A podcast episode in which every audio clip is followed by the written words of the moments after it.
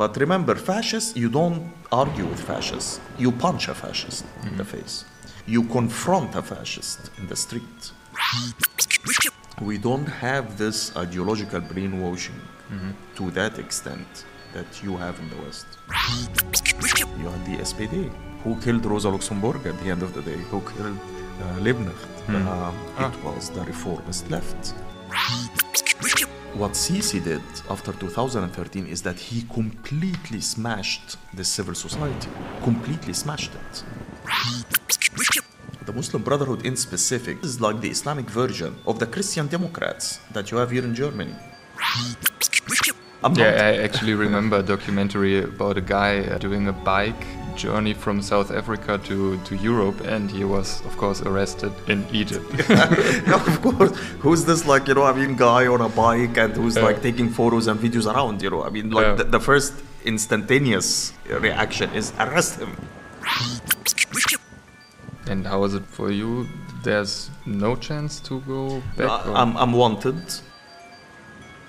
Islam is not compatible with democracy, they cannot be changed. And we see it, like, even now in Tunisia, I think every rev- uh, revolution failed, in Iran as well. I think this is a racist and colonialist point of view. Lange Rede.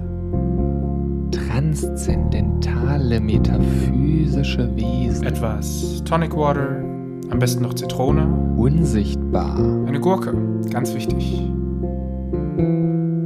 Spirituell. Mystisch. Am Ende kalt genießen. Kurzer Sinn. Lange Rede. Kurzer Gin. Hey Hannes, what's up? Yeah, I'm okay. Janis a little bit sick, but um, the rest is fine. Thank you. What about you? Yeah, I'm good, thanks. Uh, listen, uh, do you remember when we attended this strange conference last year? Uh, you mean that uh, left radical one? Yeah, yeah. Yeah, yeah, yeah. Uh, yeah, yeah, I do. I mean, I learned some stuff, but sometimes I was really afraid of their kind of radical ideas. Yeah, I know what you mean. Yeah, me too. But listen, on their schedule, they they had some. Or I saw one topic about Egypt from this Hossam guy. Do you remember him? Mm, not quite, but go on. Well, I thought about writing about Egypt. Um, haven't you been recently there? Yeah, I was, but it was just like one of these all-inclusive trips, you know. Egypt, I heard, is kind of dangerous, you know. Oh, really? Hmm. Okay, I see. Um, but didn't they start that revolution and caused other revolutions to start? Hmm. Uh, no, no. I, as far as I remember, that was Tunisia. Ah. Um, you, you sure you want to write about Egypt if you don't know anything about history? Ah, come on, I mean, I watched some YouTube videos and then, yeah, I guess that's what most of the journalists do as well, right? Well, okay, if you say so. But it seems like you have some catching up to do. I think you should really speak with this uh, Hossam guy then. Hmm, Yeah, okay. But uh, will you join me when I meet him? I might probably feel a bit more confident with an actual expert on my side. Yeah, why not? Of course. When shall we do it? Tomorrow? Okay, I'll ask him. great.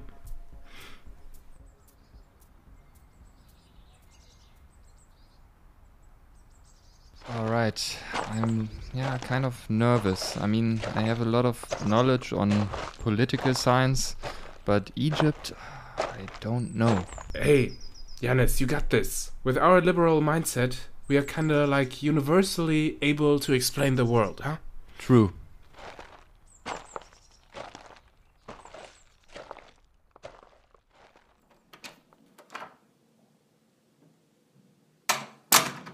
Great to meet you, Mr. El Hamalawy, or can I just call you Hossam? Yes, please do. Uh, thank Hello, you. Jannes. Um, yeah, I'm Jannes, and uh, this is my friend uh, Hannes. Hi, I'm Hannes. Hi, Hannes. Yeah, he told me about you, uh, your work, and that you were involved in the Egyptian revolution. Before we start talking about this huge topic, could you give us an introduction about yourself? Uh, sure. My name is uh, Hossam Al Hamalawy. Uh, I'm an Egyptian uh, journalist and also a socialist activist. I was born and lived uh, most of my life in Cairo, Egypt, where I was involved in the labor movement. Uh, I had the honor of uh, taking part as an organizer in the um, uh, 2011 uprising. I remained in Egypt uh, till the year 2015, but then I had to uh, leave the country because of the coup that happened in 2013 and the ensuing crackdowns. Right now, I'm based here in Berlin, where I'm doing my uh, PhD on the Egyptian security services and I'm almost done. I will defend my dissertation hopefully next month. All right. Yeah, thank you. Okay, Jannes came up with this idea to write uh, his thesis about the revolutionary Egypt in the Arab Spring. I mean, we study political science or uh, uh, PoWi as we call it in Germany, but from what I've read, you cannot really call it a revolution, right? What happened because it didn't succeed Egypt. Uh, I, I do I do call it a revolution uh, for sure. There is uh, no doubt about it. A revolution, um, people define it by by different means, but for me, the definition of a revolution it's a mass rising from below, with the aim of changing the regime. But in my point of view, that the revolution got defeated, and a defeated revolution does not negate the fact that it was a revolution in the first place. Uh, here in Germany, for example, you had glorious event in 1918. You had the German Revolution, but it got catastrophically defeated. This does not mean that we would negate the fact that it was a revolution that had a potential of changing the German society and actually the whole world if it had uh, succeeded. So, are there even any any aspects of it where it succeeded? Because I think it's hard to imagine because there are so many people killed and so many bad things happening. But still, were there some good things about it?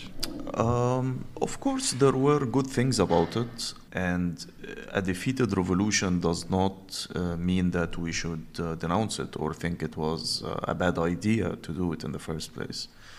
But uh, let's be clear first, a revolution breaks out not because there is uh, Hossam who's calling for it, or uh, Jannes is uh, calling for it, or uh, Hannes is uh, calling for it. A revolution, by essence, it's a spontaneous event uh, on behalf of the population. The population does it. Now, revolutionaries like myself and you and Hannes would have a role to play in, in these events. And it is our intervention that could lead it to success or defeat. So, did the revolution have an impact? Of course, it had an impact. Uh, we saw glimpses of what a future society could be like that's different from the one that we had living under. And although it got defeated and slaughtered from 2013 onwards, but it left some impact in some of the spheres of the lives of Egyptians. I would say that uh, when it comes to, for example, gender issues, the counter revolution did not completely destroy this movement. So we saw actually the rise of feminist activists who continue to be active up until today, even with the squashing of the revolution. But in, in other spheres of life, everything became worse. And that's what a revolution, a defeated revolution looks like. And again, if I was going to cite the example of Germany, a defeated revolution meant Nazism. And definitely Nazism was uh, uh, worse than anything that Germans had lived under uh, uh, previously. Yeah. So a counter revolution does not bring back society to what it was in day one of the revolution. Actually, it creates a completely different society with much more uh, level of repression.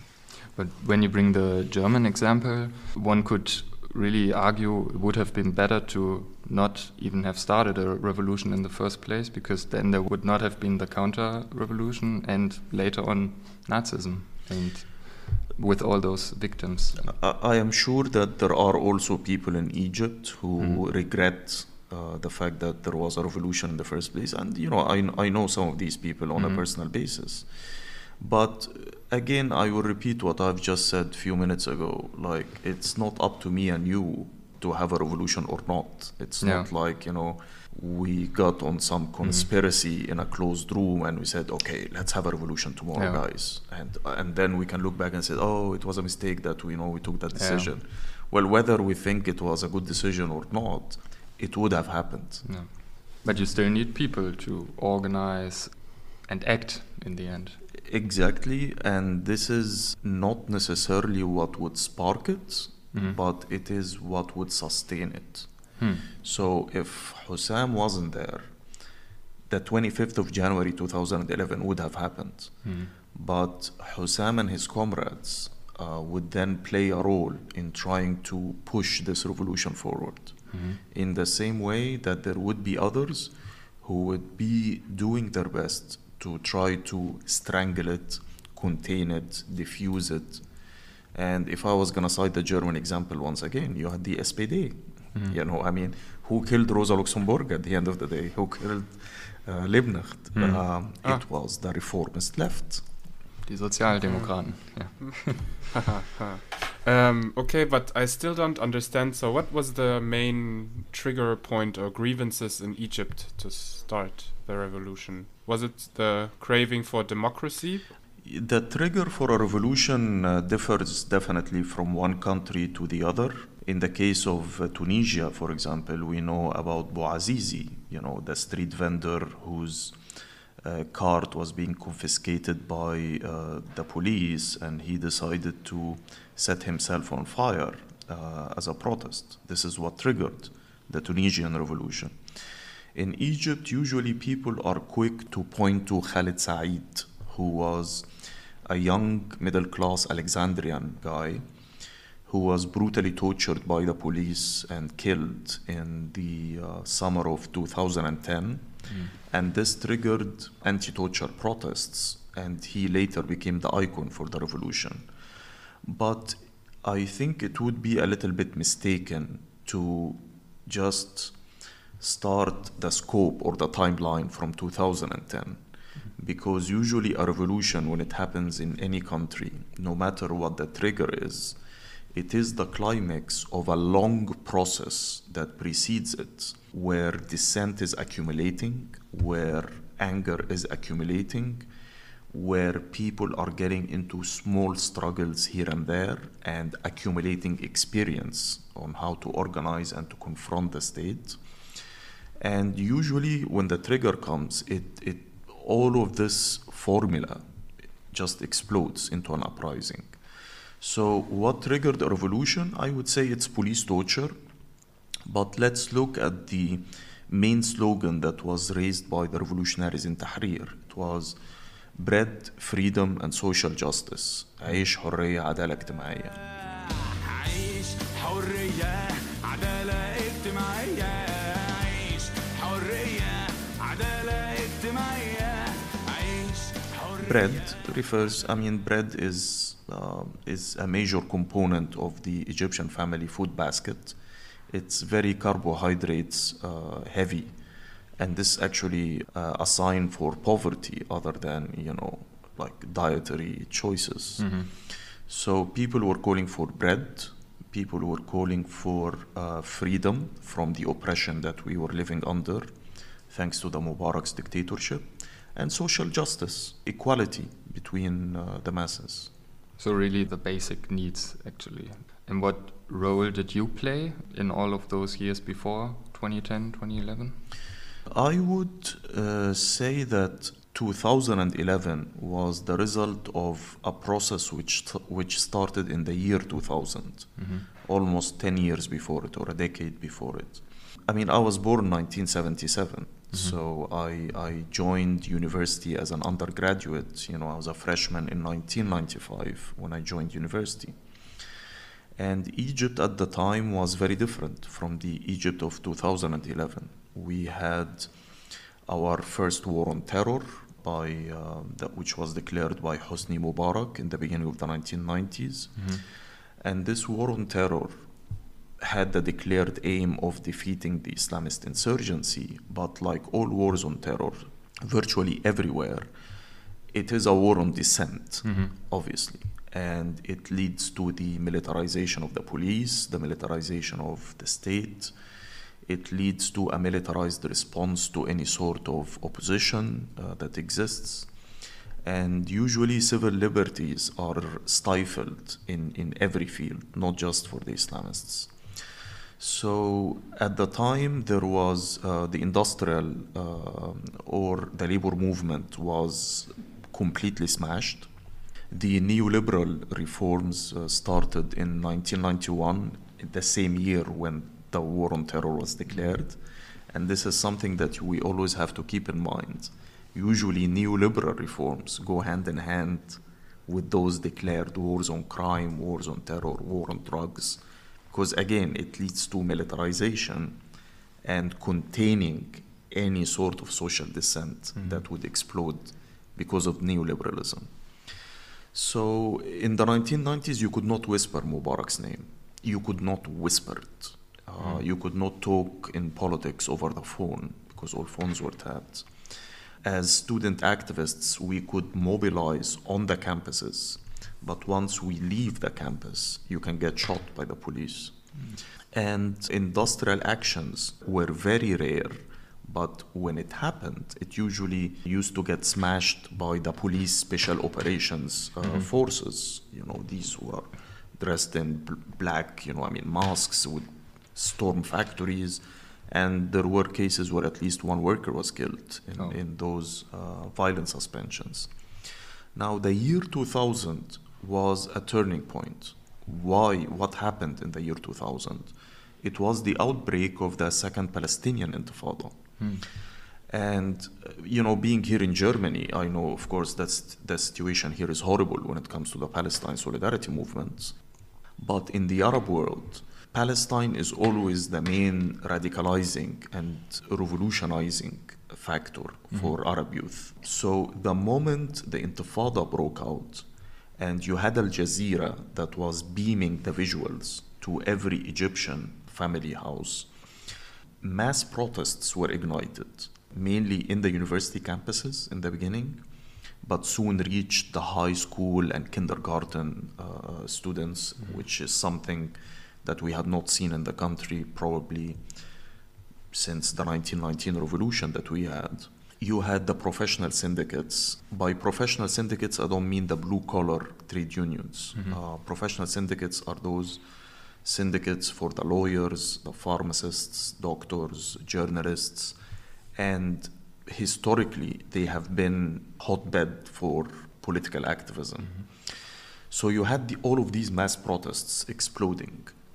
But here is the thing the moment people mobilize in solidarity with the Palestinians and against imperialism, it doesn't take long for the regional focus to shift into domestic focus. Because people would start chanting, you know, pro Palestinian slogans, but then people would start asking, so why isn't our government doing enough to help the Palestinians? why is our government opening an, is, uh, an embassy for the Israelis in the heart of Cairo? Why is our government making all of these derogatory statements against the Palestinians? And then, as soon as the central security forces would show up, these are our riot police who are fearful, dressed in black, you know, with sticks and armed. People would start asking, well, why is our government, instead of sending the army to help the Palestinians, for example, they are sending us the troops to quell our peaceful dissent? Mm-hmm. By the end of the protest, I swear this happened, for example, in one of the protests that I organized in 1999 in solidarity with the Lebanese who were then being bombed by the Israelis. By the end of the protest, people were discussing the bilharzia disease that is uh, affecting the peasants in Upper Egypt. People were discussing the housing situation and why is uh, all of this money being uh, funneled into the rich gated communities outside Cairo while we And you know, when you think about it, this started by a regional focus. But Yeah. by the end, we were talking about domestic politics. So people got more and more political. Exactly. In, a way. Exactly. Okay. And people can draw parallels. hmm So, in the same way that you know people start thinking the Palestinian children are confronting Israeli tanks, so we can confront Hosni Mubarak's tanks when he sends them to us. So the year 2000 led to like you know some the revival of street politics in Egypt. And I, as a socialist activist, I was part of the organizing community at the time. And actually, the first time I was detained and tortured by state security police was in the year uh, 2000 because of my role in these protests. So you were 23 years old. Roughly, yeah, around that time. And this was my first detention uh, experience. The protests were quelled by the police due to repression and mass arrests, but then they reignited once again in April 2002. And this was when Ariel Sharon sent his tanks to the cities of uh, the West Bank. And you had, you know, the Jenin massacre and the other infamous massacres which took place. This ignited a new wave of protests. And at the time, this was my first time ever to hear thousands having the courage to chant against Hosni Mubarak. So the main slogan at the time was حسني مبارك زي شارون نفس الشكل ونفس اللون. حسني مبارك is just like Sharon. He's the same color, he's the same figure. So as you can see, the wall of fear was collapsing brick by brick. Comes 2003, and that's like the war on Iraq when it ignited. Another war on terror. Exactly. But this triggered bigger protests that we had uh, witnessed, much more bigger than those of the year 2000 and the year 2002. And actually, we took over Tahrir Square for two days in what became a dress rehearsal for the uprising a decade later.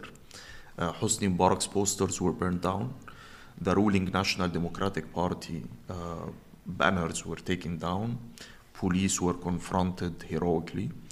Of course, the state acted amok and they went in and they arrested hundreds of people and, uh, And hundreds people were- weren't scared, and like you, your friends, and everyone, they, I could imagine to be so fucking scared, like with all this police, and uh, you see the state acting. Of course, people were scared, but then when you think about it, these protests included tens of thousands. The Egyptians are in millions. At the time, we were probably around 70 million or something. I mean, today in 2023, Egypt is 101 million.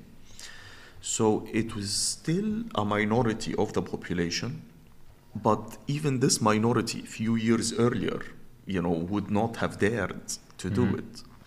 And across the following years, you would find that this minority was like increasing, increasing, Okay. increasing. And even when we were s- staging these small protests, now you had the age of satellite uh, telecommunication and satellite TV stations and what have you. So these small protests that we were organizing, the visuals were beamed to a wider population. So even if you were sitting in some province in, in Egypt in the middle of nowhere and you're against Mubarak, but you think that you're the only crazy one, you know, I mean, who's against Mubarak, hmm. suddenly you see on TV other crazy people who are also against Mubarak. Mm-hmm. So you feel that you're not alone. So Yeah. you get more encouraged to follow suit Yeah. and join the action. So in this way, dissent has been accumulating till 2010, and then you had the explosion of the revolution. Yeah. Okay, but I still don't understand why you even uh, organize if suppressions looks this hard, and uh, how, how does like torture even look like in Egypt? I bet it's cruel. And the other question is also then why you think is it worth it? Can't you just do it in a democratic way with reforms and go into politics directly? What is your take on that? Like we Well- would do- it here. Yeah, well, in, in the case of Egypt, y- you didn't really have room for reformist politics at the time. You didn't have clean elections, you didn't have the freedom uh, for assembly, the freedom to form trade unions, the freedom to establish political parties. Uh, we lived under emergency law that banned the assembly of more than five people together. And it is uh, actually a British colonial law, you know, from the First World War that we have successive governments have had the liberty, you know, I mean, to uh, to implement. So we didn't really have the luxury of having reformist politics at the time. Now, whether uh, taking the decision to organize under dictatorship, I mean, it, it's not uh, an easy uh, decision, of course. And once you you get involved, uh, then there are consequences. There are consequences when it comes to your own personal safety uh, in terms of detention and torture, and there are consequences also for your family because they go after uh, also our families. But uh, you know, it, it is a double repression is a double-edged sword. You can repress people, and this would scare them for some time, but it can also radicalize uh, uh, others. And in my case, although I mean I came from a middle-class family essentially, my father originally came from a railway uh, worker, uh, working-class family who worked in the railways in Tanta in the Nile Delta. But thanks to the social mobility policies under Nasser uh, in the 1950s and 60s, he managed to become the first uh, among his uh, family to join university and become a university professor later. But uh, the kind of environment I grew up in was definitely more privileged than, uh, than many other Egyptians. But you cannot escape you, you cannot escape repression in Egypt, meaning as a middle class uh, uh, kid, you would be on the receiving end of the wrath of the police on occasions. And you see around you misery. I know that some people can be desensitized and they would think that, you know, who gives a shit? And they would have all of these social Darwinist views, you know, if people are poor, then they deserve to be poor. People are sick, they deserve to be sick if I'm rich and living in a privileged uh, status, it's because I deserve it. But not everyone thinks this way. I'm not one of those people who have a romanticized image about uh, human nature, but at the same time, I understand that we as human beings, part of our evolution and our ability to, to become a dominant race you know, as a human race, I mean, in, in, on this planet was because we decided to cooperate and we would defend our weak. We would uh, work together in order to build shelter for one another. So, cooperation, I believe, is built in our genes. Competition, like cutthroat competition, I think these are the intruding elements that we are not wired uh, to do it's against our human nature.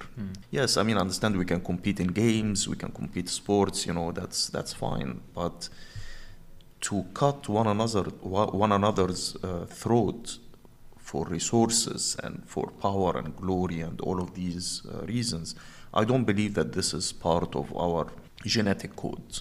Yeah, Uh, but our our economic system is based on yeah competition basically. The capitalist structure, it's based on uh, competition.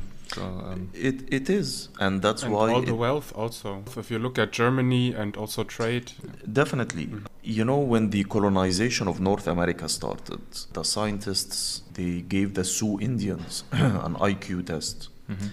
and they were shocked to find out that the Native Americans could not understand why should we compete with one another and why can't we help one another with the answers. Mm-hmm. You know, if you look at how they lived, they did not have private property. Uh, land was communally owned and communally cultivated. So the kind of culture that flourished in such society, it's a culture that stressed cooperation, not competition. So uh, capitalism, at the end of the day, it's uh, it's a system that really has taken a minority of the history of the human race. As Homo sapiens, we lived on this planet for roughly like half a million years. We lived under a class society only this past 10,000 years. That's nothing. That's nothing from half a million years. And from this 10,000 years, capitalism is only like the last uh, 400 years that we've been living under. I believe that us as human beings, we can come up with a different system and that we deserve to live under a different system. Here in Germany, you might not have the same level of repression that is out there in the Arab world or in Egypt in, in specific. But each ruling class in any society, they have their own mechanisms for control. And for a very long time, Germany was just as repressive as any of the countries that you see in the global south. But the democracy or the liberal democracy that you're living under here in Germany, which is, you know, it's not perfect, but definitely there is much more bigger margin for freedoms compared to Egypt and elsewhere, is the result of two things. One, it's because of the heroic struggle of the German people in order to grab this margin of freedom that they can enjoy today. I mean, these were heroic sacrifices. And the other factor is that the German ruling class are established enough and wealthy enough that they could secede reforms if they are pressured. Now, definitely there is some level that they will not, you know, yield behind it. And, you know, according to the forecasts of the um, economic forecast, Germany will be entering a recession uh, next year. And, you know, you don't Just- know how things will evolve afterwards. Yeah. But at the same time, they are still wealthy enough mm-hmm. to secede reforms. So this means that they can control the German population with emphasis on ideology more than the emphasis on the bare knuckle tactics mm-hmm. of the police and elsewhere. Here, if you speak to any German, or most Germans, they will tell you that we live under democracy. I elect my rulers. I can be rich if I work hard. Um, you know, I have like the, a good health uh, service. I have this and that. People believe that they are free, and this is the common sense. And sometimes the job of a revolutionary in the industrial, advanced industrial societies, it's much more difficult than us in the Arab world or the global south. Because even with the repression, people know that, you know, the parliament is a joke. People know that the state are a bunch of uh, gangsters, you know, in suits. People know that the police are the biggest cartel. People know that the army, you know, I mean, they are uh, mercenaries, you know, like we don't have this ideological brainwashing to that extent that you have in the West. You speak a lot about classes, but that to me sounds a bit like like a very old-fashioned Marxist way. Does it really apply to Germany, for example, nowadays? I A do. class of society? Course, of course. I mean, class applies anywhere at any time because people usually, when we talk about working class, you know, they have this uh, romanticized or like traditional image of like, you know, a blue collar worker, you know, I mean, carrying, you know, I mean, his uh, machines and tools and uh, covered in grease, you know, just like modern times, you know, Charlie Chaplin. Yeah, yeah, or the football clubs in England Yeah. with the ultra supporters. Yeah. So, but this is this is actually wrong uh, conception. Uh, let's for two reasons. One, class is not determined by lifestyle, not determined even by income. Class is determined by your relationship to the means of production. Mm-hmm. Do you own the means of production or you don't own them? This is number one. Number two, Karl Marx and Engels in the Communist Manifesto, how did they define the working class? It's simple. Those who do not own the means of production, so they have to sell their labor power, their labor power in exchange for a wage. You're a wage laborer. So this means that if you're a web developer in some IT startup, you don't own the means of production and you sell your labor power, you know, in exchange for a wage. You're a wage laborer. So the working class is still out there. When they tell you we live in a post-industrial society, you know this is bullshit. I mean, look around you. Everything around you is manufactured. You know, I mean, the table we're sitting on, hmm. that's manufactured. I mean, like, I mean, the, the mic is manufactured. You know, the ceramics that's being used here, you know, for the floor is manufactured. The wooden cupboard is manufactured. Everything around you is manufactured. Literally, we do not produce anything in our homes. Yeah, I mean, some people might, you know, plant uh, two tomatoes, you know, in their balcony. Some people might feel happy that they have a solarium, you know, where they can plant some cucumbers, but the economy is not based on that. No. Everything around you is literally manufactured. So class is not an outdated notion, and the working class is not an outdated notion, in my view. Yeah, Hannes, I mean, we studied political studies and um, didn't really touch that topic, right? Yeah, that's true. Because for political science, there are no classes. You have voters and citizens. Yeah. And you That's know, everyone is equal in front of the law, and the law will treat the owners of Siemens in the same way that they would treat, you know, Jannes and Hannes. Yeah. But of course, that's part of the ideological package that's being sold to you. Okay, so but you also talked a lot about security and the importance of uh, military. I think you once also said that uh, the military is the backbone of a dictatorship, for example. But I'm also a little bit concerned because I thought that the military, for example, in Germany or in any country, is important, as you see in the in the current war, that you need a strong military to protect yourself and to protect maybe or preserve a democracy, which is right now in Germany. Don't you think so too? Or Which is under attack. No, I, d- I don't think so. Whether it is in a, in a global South dictatorship or in a, in a global North democracy, the forces of repression are the forces of repression at the end of the day, and they are um, either the security services, the police, the military. Now, this is not feudalism where the landlord will tell you, These are my mercenaries and you will have to pay, or else I will send them to kick your ass. No, I mean, these are your fellow Germans who are in uniform and they are out there on the borders protecting you from Putin, from whatever, you know, I mean, dangers. The, you will wake up one day and you'll find them like invading the country. And this nationalist discourse is, by the way, it's it's prevalent in Egypt, it's prevalent in Germany, it's it's everywhere. Mm-hmm. Maybe here, okay, you don't find once again the forces of repression at the forefront mm-hmm. because the ruling classes here they do not need this micro policing and this militarized policing on a daily basis.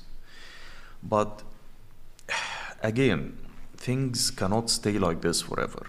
Revolutions are not, you know, they always tell you, like, you know, Marxism believes in historical inevitability and that socialism will win, it will have to win. But this is, once again, this is trash. Rosa Luxemburg, building on Engels, you know, said it's either socialism or barbarism. You know, it's mm-hmm. either that, you know, you push your society to develop into socialism or you can descend to barbarism. And we've seen barbarism. We've seen the Nazis, we've mm-hmm. seen World War One, World War Two.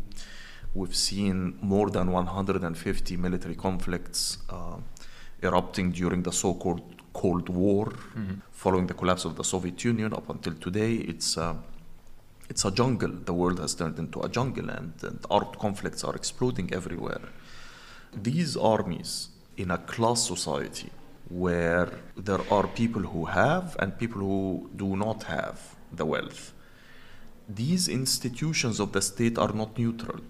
They will convince you, they will try to convince you that they are neutral, but it's not.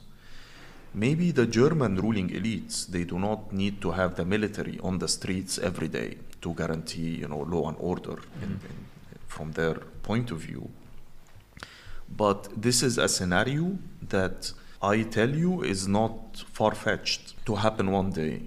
It depends on a simple thing the level of class struggle. At the moment in Germany, the level of class struggle is very low, and it has been low for quite some time. Yeah. But inflation is going up, so Exactly, and you never know how things will mm-hmm. evolve in the future.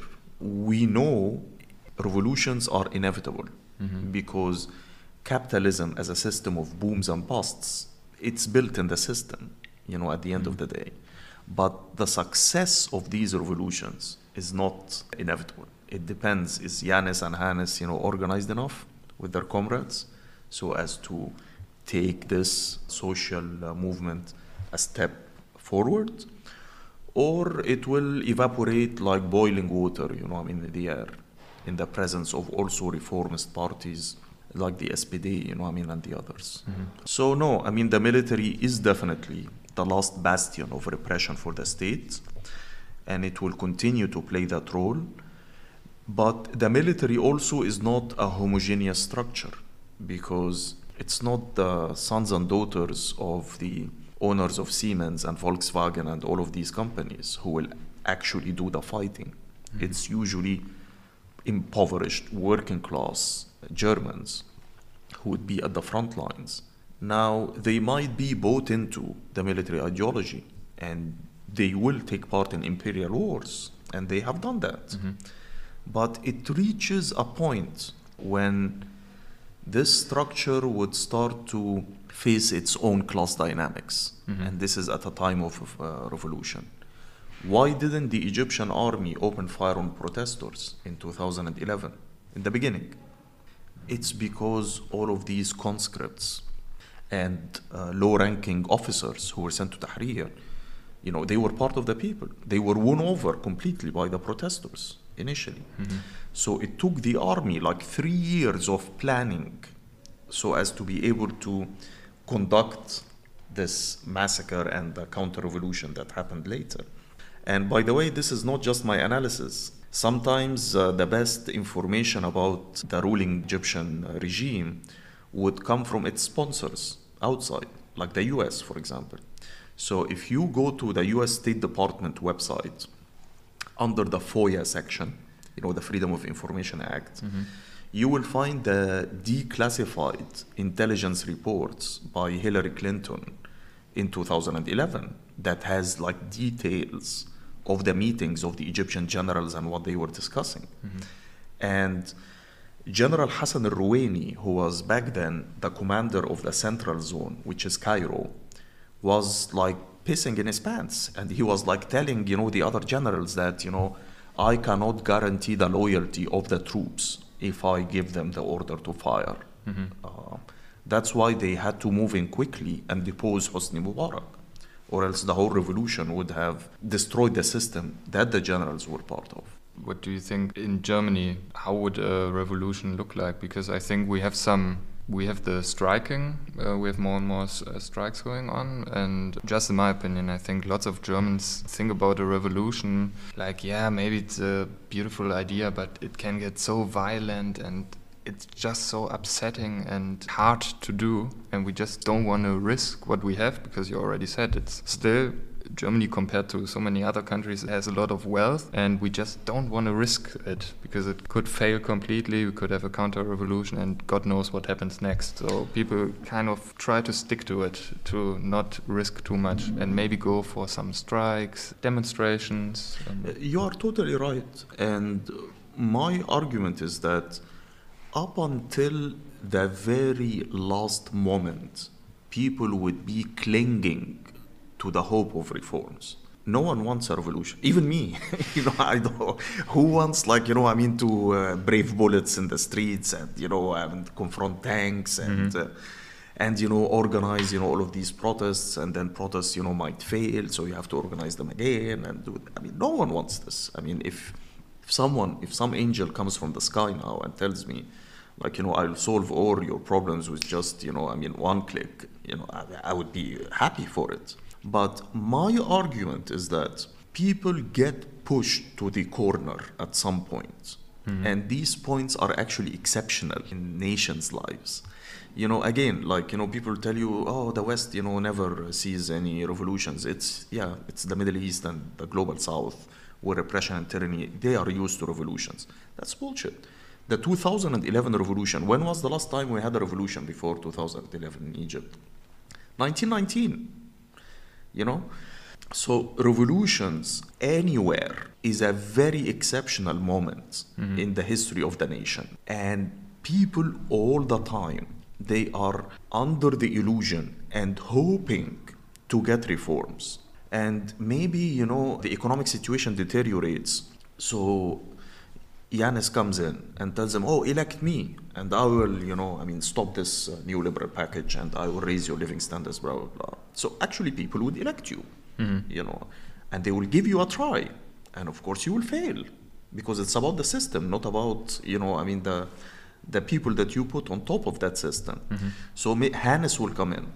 And you know he will like you know say oh uh, you know Jannes you know I mean sucks you know give me a try and I will blah blah blah fix it you know, people will elect him. They might go back and elect you, you know, I mean, again, and they will stay in this until they reach some limit where they are like, I guess we will have to depend on ourselves mm-hmm. to bring about this change.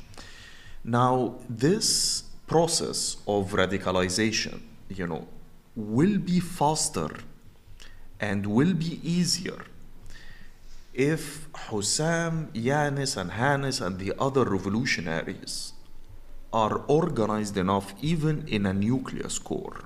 Some people always make fun of revolutionary organizations as, you know, it's a minority. Well, of course it's a minority. I mean, if they were the majority, you know, the, a revolution would have happened a long time ago. Yeah, But, makes sense. but everyone, you know, is hoping for reform. But what we can do at least is that at the time when this disillusion with the system completely happens, is that we would be a substantial minority. Mm-hmm. If we take the example once again of German society, when did the Nazis start to have support, like substantial support? It was after the Great Depression. The first time that they ran for elections, you know, they didn't get, you know, I mean, any votes. I can't now remember. It was a very trivial uh, percentage. But after Great Depression, when it happened, people, their common sense shatters. They start looking for more radical alternatives. So they were either voting for the communists or the fascists. And actually, I mean, I don't want to tell you, you know, German history, you know it better than me, but by 1933, if like the socialists and the communists would have united, they would have been like in a much bigger majority faction than than the Nazis. Mm-hmm. So the next time the crisis hits, if you and I are not organized enough, people will go to the AfD. People will go to the far right, who will be telling them it's because Hossam and the people of color, you mm-hmm. know, I mean, who have brought this catastrophe to our country. It's Jannes and Hannes, those left wing, you know, I mean, troublemakers Left wing. who are like destroying our system and trying to stab us, you know, I mean, in the back. Yeah, but I mean, in Egypt, you were organized and you still failed. So, Yeah. Because we were not organized enough. okay. Here's the thing like, I, as Hossam, I was part of the revolutionary socialist movement.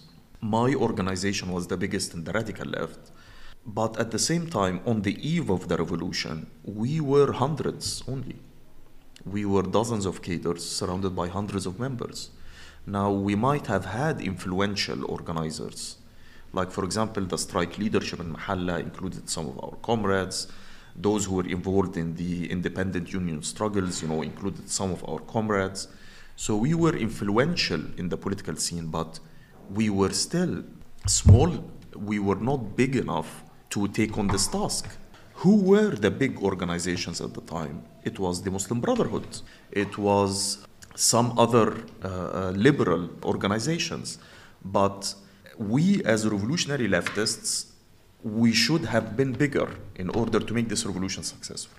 Yes, but uh, don't you think that's exactly the point, Hossam? Because you mentioned the Muslim Brotherhood. If you look at all the, for example, Arab countries, even in our political class, sometimes people say that, um, yeah, Islam is not compatible with democracy, there cannot be change. And we see it. Like, even now in Tunisia, I think every rev- uh, revolution failed, in Iran as well. Do you think that has something to do with Islam and uh, the people there? Is it their mindset? Well, you have to differentiate between two things. the political Islam, if you want to talk about Islamist organizations like the Muslim Brotherhood, the Salafis, the Jihadis, and what have you, and you have to talk about the mainstream Islam as a religion for the population.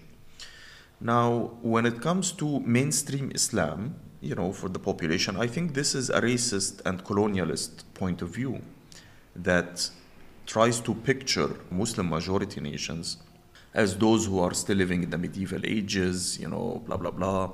And this was the kind of rhetoric that the Western imperial powers used when they came to, coloni- to colonize us. You know, it was the white man's burden. Mm-hmm. You know, this was the coined actually slogan that the imperialists had raised at the time. So no, Muslims, just like Christians, just like atheists, just like anyone else, they are still human beings and they have needs.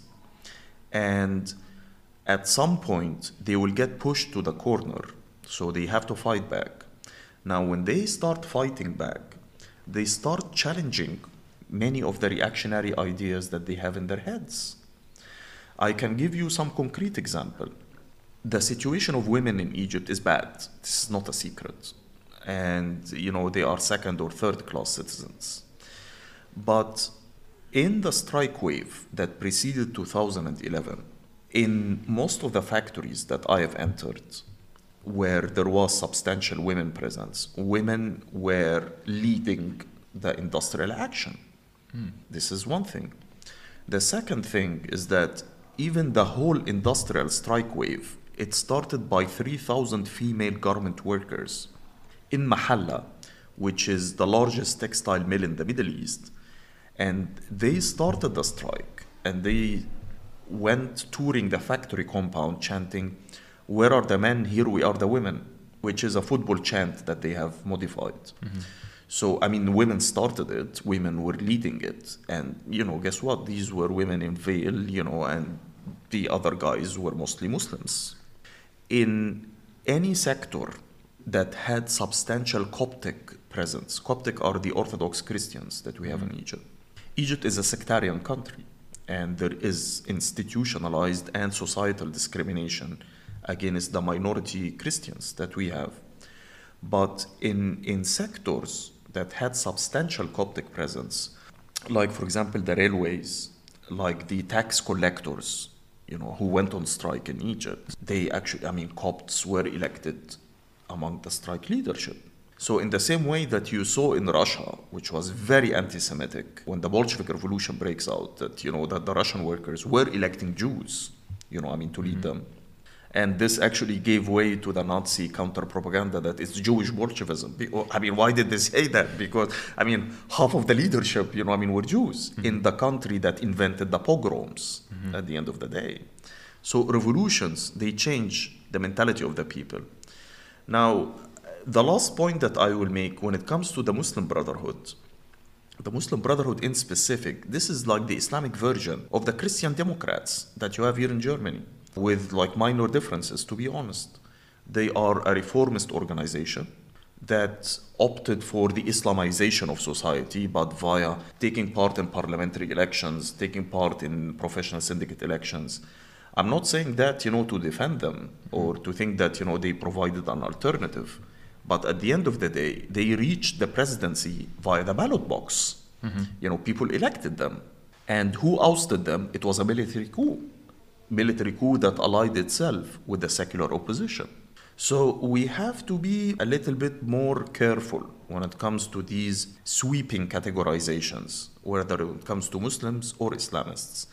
The last point that I will highlight in this that even the Muslim Brotherhood class dynamics apply to them. It's a multi-class organization. The leadership might enjoy the support and the backing of some rich industrialists and some rich landowners, conservative landowners. The bulk of the organization, you know, is composed of middle-class professionals. Mm-hmm. In the bottom, they do have some po- support among the working class and the farmers. Now, what does this mean? This means that at every twist and turn, the leadership could not take a concrete position that would satisfy all the classes in the organization. So they either used to stay silent or come up with very vague and general slogans like Islam is the solution. Okay, well, Islam is the solution. What is Islam gonna do when it comes to labor rights? So, if you had attended any of the mass mobilizations, for example, by the Muslim Brotherhood that were calling for Sharia, what is Sharia? If you ask someone like Khairat Shater, who was who's a billionaire and he was like in the leadership of the Muslim Brotherhood and right now he's in prison, maybe Sharia for him would be giving workers a fair wage. Privatization, we're not against it, but we're against corrupt privatization. We should have like you know uh, anti-union laws because unions disrupt, for example, you know I mean production, this and that. But if you had asked one of the supporters of the Muslim Brotherhood in these protests, what is Sharia for you? He would tell you Sharia is job security. Sharia is that I would get uh, justice. Uh, Sharia is that my right to have uh, a labor union. Sharia is that me and my sons would not be thrown out in the streets for lack of housing. So as you can see, Really flexible term then. So we should work with the Muslim Brotherhood then? Actually, I did work with the Muslim Brotherhood. There were there are occasions that you will find yourself, you know, in the same trench as the Muslim Brotherhood. But here is the thing: I can work with the devil, but as long as I maintain my independent organization and my independent slogans and my independent propaganda and agitation, meaning that I can organize an anti-war protest with the Muslim Brotherhood. And this happened a lot, you know, before 2011, that, because they are against the war in Iraq. Including the women. Including the women, they had also, I mean, women. They, they, by the way, they do have support among the women, also uh, activists. Because it's a really male name, Brotherhood. Yeah, I mean, they do have inside also sections like uh, Muslim sisterhood, you know, Okay, I mean, like, okay. so, but, you know, I don't want to get into a, ga- a game of semantics. It's definitely a Yeah. male, you know, patriarchal organization at the end of the day. I, I'm not going to dispute that. But let's, I talk about a concrete example. We support the Palestinians. And the Muslim Brotherhood also supports the Palestinians. And it's against US imperialism and against Zionism. If we show up for a protest, you will find some Muslim Brotherhood, you know, activists definitely chanting against the Jews. If I'm working with them, does this mean that, you know, I will join their chant, you know, I mean, against the Jews? No, I mean, I have a clear view regarding the Palestinian cause that, you know, our fight is with Zionism hmm. as a political ideology, but I don't have issue with the Jews.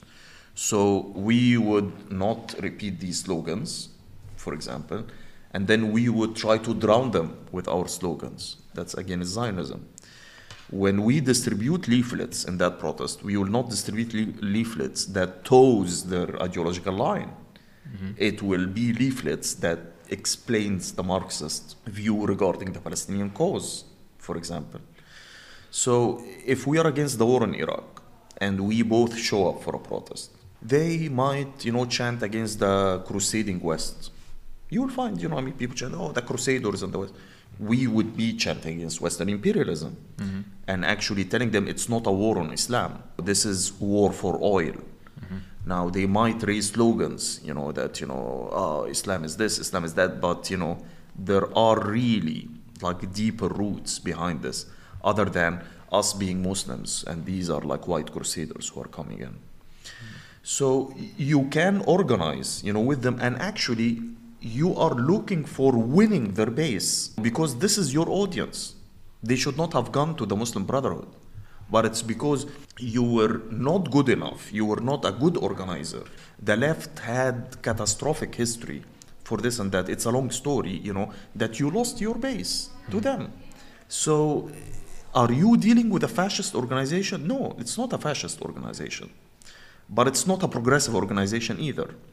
But remember, fascists, you don't argue with fascists, you punch a fascist in the mm-hmm. face, you confront a fascist in the street.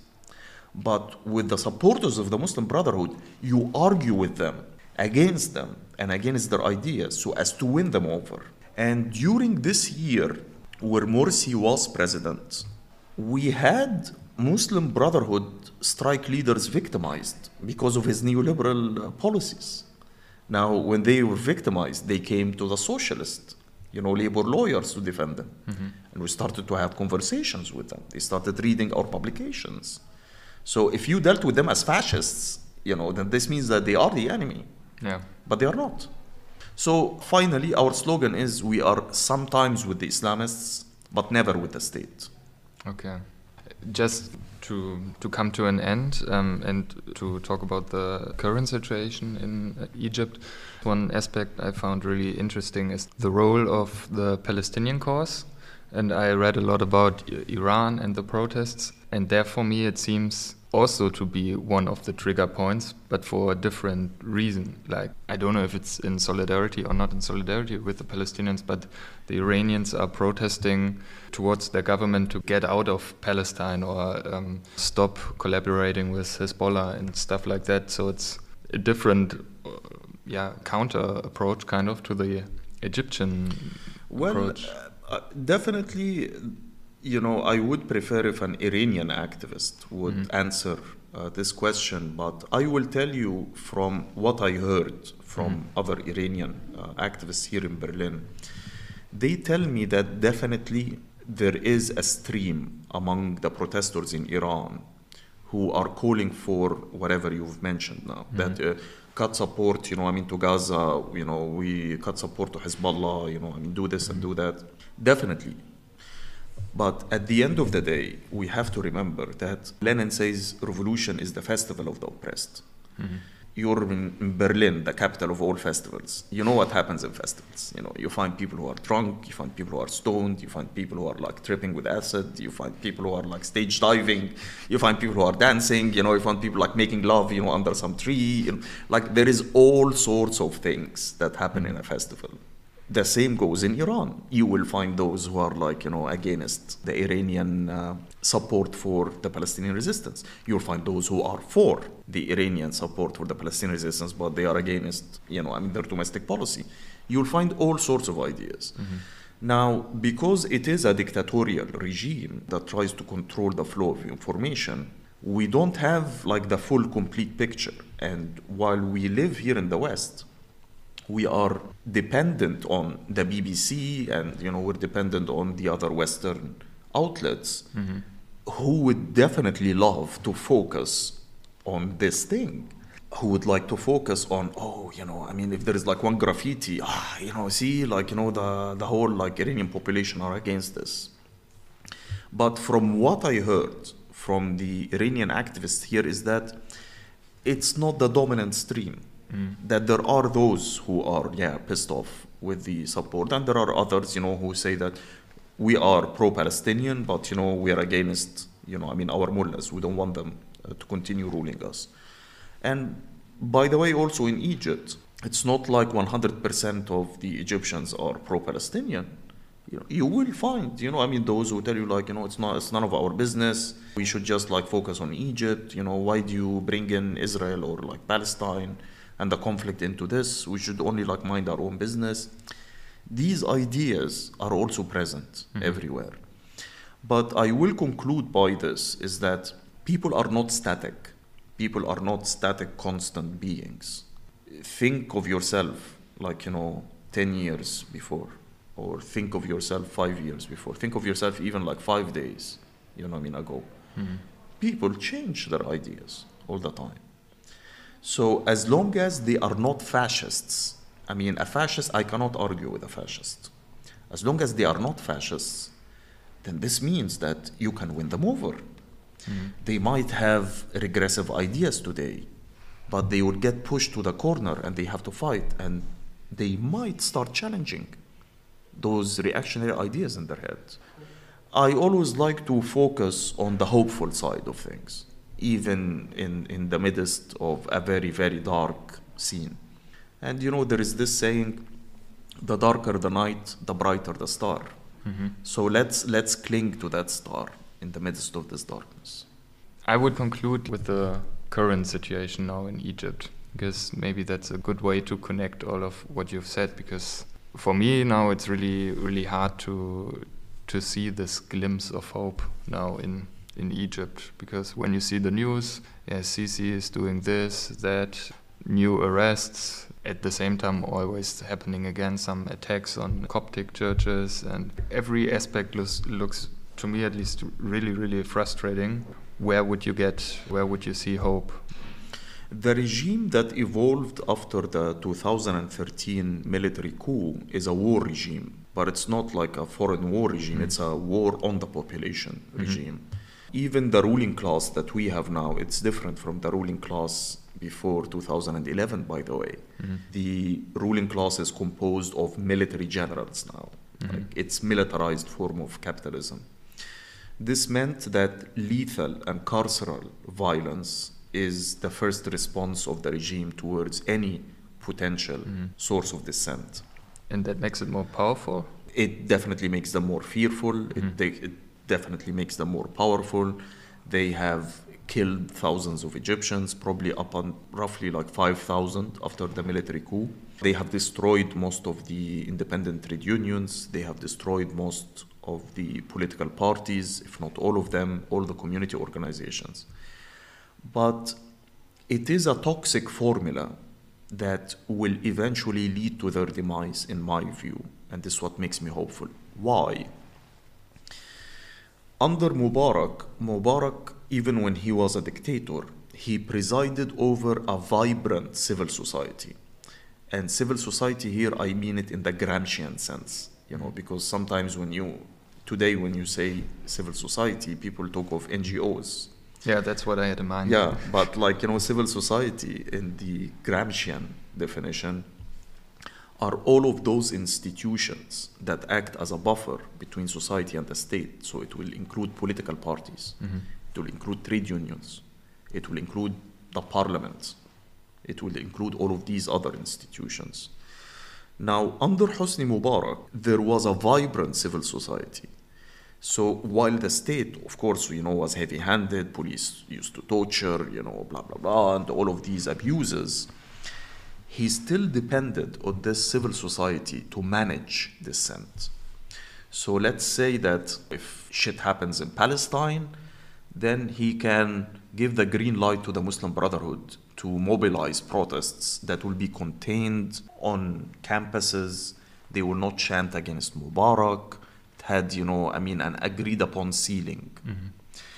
If an economic crisis happens, then he had a huge network of Salafis that they can mobilize over the Danish cartoons that are against Islam, mm-hmm. or they can like you know fabricate some something against Christians and blah blah blah to as to divert the attention of the people. If strikes break out, then there was legal left-wing organization called the Tagammu and some trade unions that he can reach out to so as to diffuse the industrial actions in the workplace. Mm-hmm.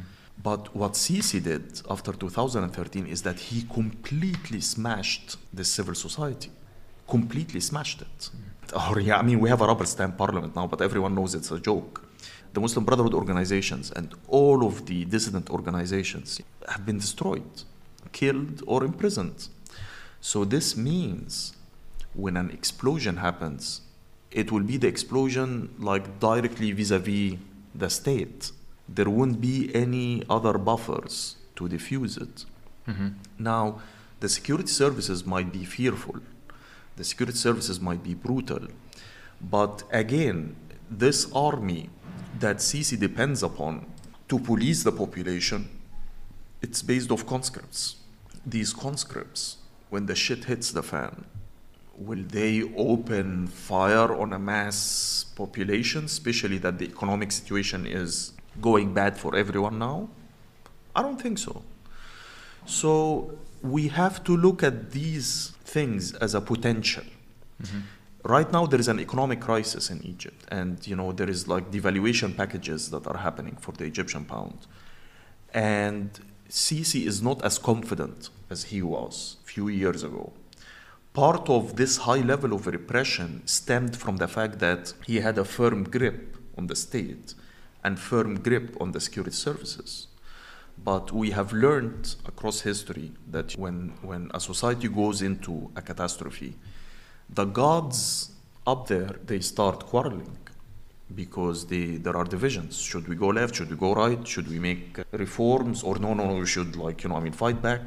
So among this confusion, it leaves, you know, for the commoners like you and I, a space that we can start mobilizing. Yeah. And I can see that this is happening gradually and incrementally.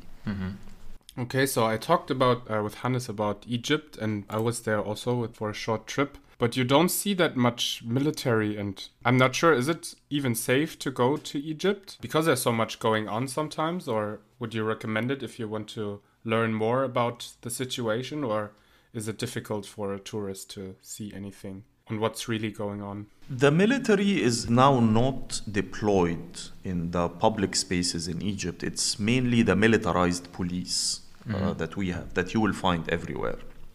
Now, you as a um, tourist, I mean, you will probably end up going to the Red Sea resorts. You know, that's where most Germans go there to uh, to do diving. I don't think you will really catch a glimpse of what's happening in Egypt. And if you are in Egypt, if you visit, you know, I mean, the tourist attractions, you know, which, you know, is legitimate, you know, you, I mean, if, if I'm a tourist anywhere, I would go to the tourist attractions. But funnily enough, many of the tourist bloggers who have come to Egypt and with, you know, the sincere intention of like, you know, polishing up, you know, the picture of the country and like, you know, sharing, you know, their um exciting adventures with their followers, they ended up being arrested because like, who's this guy going around with a camera? Oh, you know, I mean, arrest him, you know. And there are several actually, you know, Western bloggers who who like came up with like, don't go to Egypt because of this. There are so many ways that you can end up in police custody in Egypt, even if you're not a dissident. So I'm, I'm Yeah, not. I actually remember a documentary about a guy doing a bike journey from South Africa to, to Europe, and he was, of course, arrested in Egypt. yeah, of course. Who's this like you know? I mean, guy on a bike and who's like taking photos and videos around? You know, I mean, like Yeah. the, the first instantaneous reaction is arrest him. You Yeah. know. So in that way, you might know what is it like. You know, I mean, to be in Egypt. Um, I'm not here trying to say like go or don't go. It, it's it's up to you. But at least try to educate yourself about the situation before going. and how is it for you? There's no chance to go back? I'm, I'm wanted because of my role in the revolution and because of my role in storming the state security police offices oh, okay. and doxing their uh, police officers in March 2011. So, I mean, in my case, like I'm wanted by name uh, for them, so I can't go back. But in Germany, you feel safe. There are no Egyptian agents or whatever. A few years ago, there was an Egyptian spy arrested who turned out to be spying on Merkel. Deshalb wiederhole ich nochmal, ausspähen unter Freunden, das geht gar nicht. uh, and uh, uh, passing information to the Egyptian embassy on um on Egyptian dissidents here. I I don't want to sound too paranoid. I don't think that they are sending people after me. You know, I mean here. I wish if I was that important. I don't think. I think that they have other things to worry about uh, now, more uh, urgent than me. But definitely, our political activist events here are being monitored by the embassy. There is, uh, and there is always the danger of us targeting our families back home. This is always something that we have to put into consideration. Has that already happened to It, you? it, it happens, Okay. yeah. I mean, on a couple of occasions. I, I don't want to go into the details now, but yeah, I mean, definitely that's uh, it happens. From what you've said, I, I, I figure you're slightly optimistic looking towards the future of Egypt now, like, and it's changing I'm now always gradually? optimistic. I'm, I'm always optimistic because uh, as activists, we have to be optimistic. We don't have the luxury Yeah. to be. Um, But you also have reasons to be optimistic. there are definitely reasons. Mhm. But even before the crisis hit and when the regime was completely solid, um, I used to say that do not inflate your expectations about Sisi's demise anytime soon. It will take us a long time to bring this guy down, but it will happen. And we just have to be realistic about our assessment of the situation. Because sometimes people have this caricaturish view of an optimist revolutionary that, you know, you would call for a revolution 24 7 while, you know, the objective conditions are not there. yeah. And this, of course, is stupid. So, I mean, you are at a time when you probably have to come up with initiatives for reforms with low ceiling that does not raise the slogan down with military rule that we used to chant a few years ago.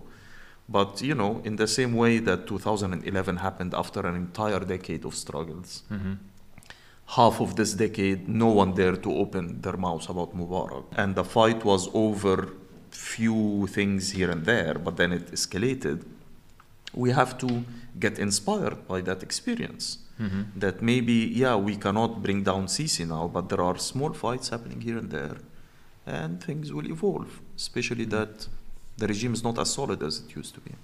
So it would make sense for maybe scholars or students to remember or to continue the research about the uprisings in Egypt and to learn from them for, for the future. Definitely. We, meaning me, you, and Hannes, we are part of the same group, you know, I mean, of people.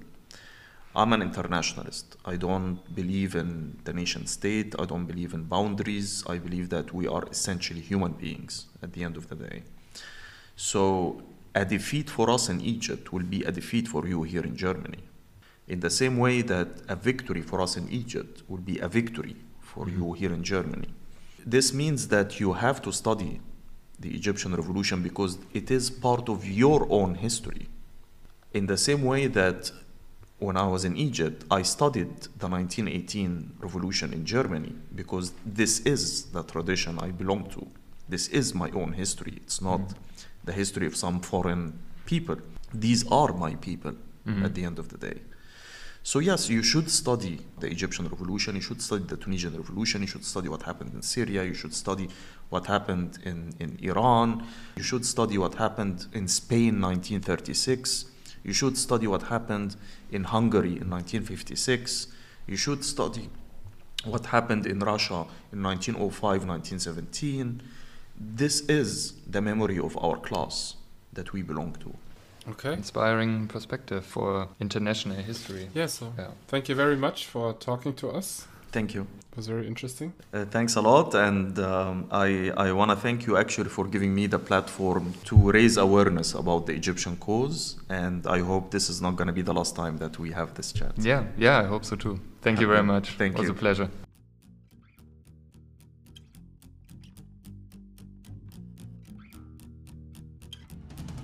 Millions of Egyptians came down to the streets in nationwide protest.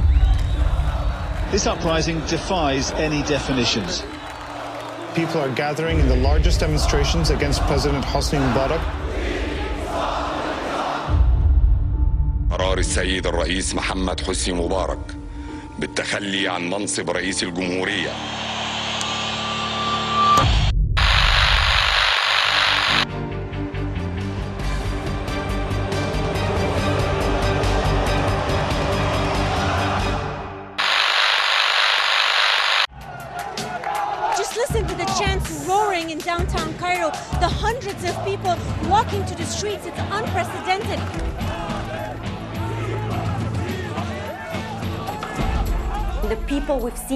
to the streets today are not the 50, 60 activists that we've been seeing protesting in Egypt for the past five, six years. These were normal Egyptians.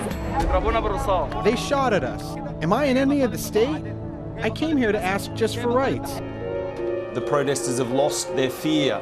They are determined to continue doing this. It doesn't show any signs of stopping.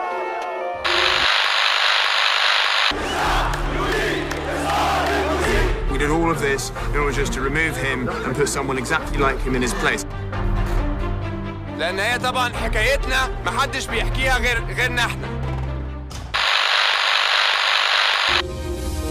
We are breaking into programming here on Al Jazeera, 11:45 GMT, about quarter to two in the afternoon in Cairo, Egypt. Live continuing coverage here on Al Jazeera of a day of mass protests. They called it a day of rage. It is fast turning into that. Kamal, unbelievable pictures you're seeing there of crowds of protesters trying to dump the vehicle that is a personnel carry that carries troops of the police. They're trying almost to knock it over the Into the side river, of the yeah. bridge into the Nile. Yes, into the Nile. You can see more tear gas being fired at the protesters uh, and more of them are coming our way. Take your Just time. one second, stay with us, come on. تعال يا أحمد أحمد أحمد بدل. The atmosphere in the square is absolutely electric. People have come in their tens of thousands. There is quite literally standing room only. There's a real sense here that history will be made tonight. We've lost a lot of people and we've lost them for a cause. The cause is that we wanted Mubarak to be out. We owe it to them to stick it till the end.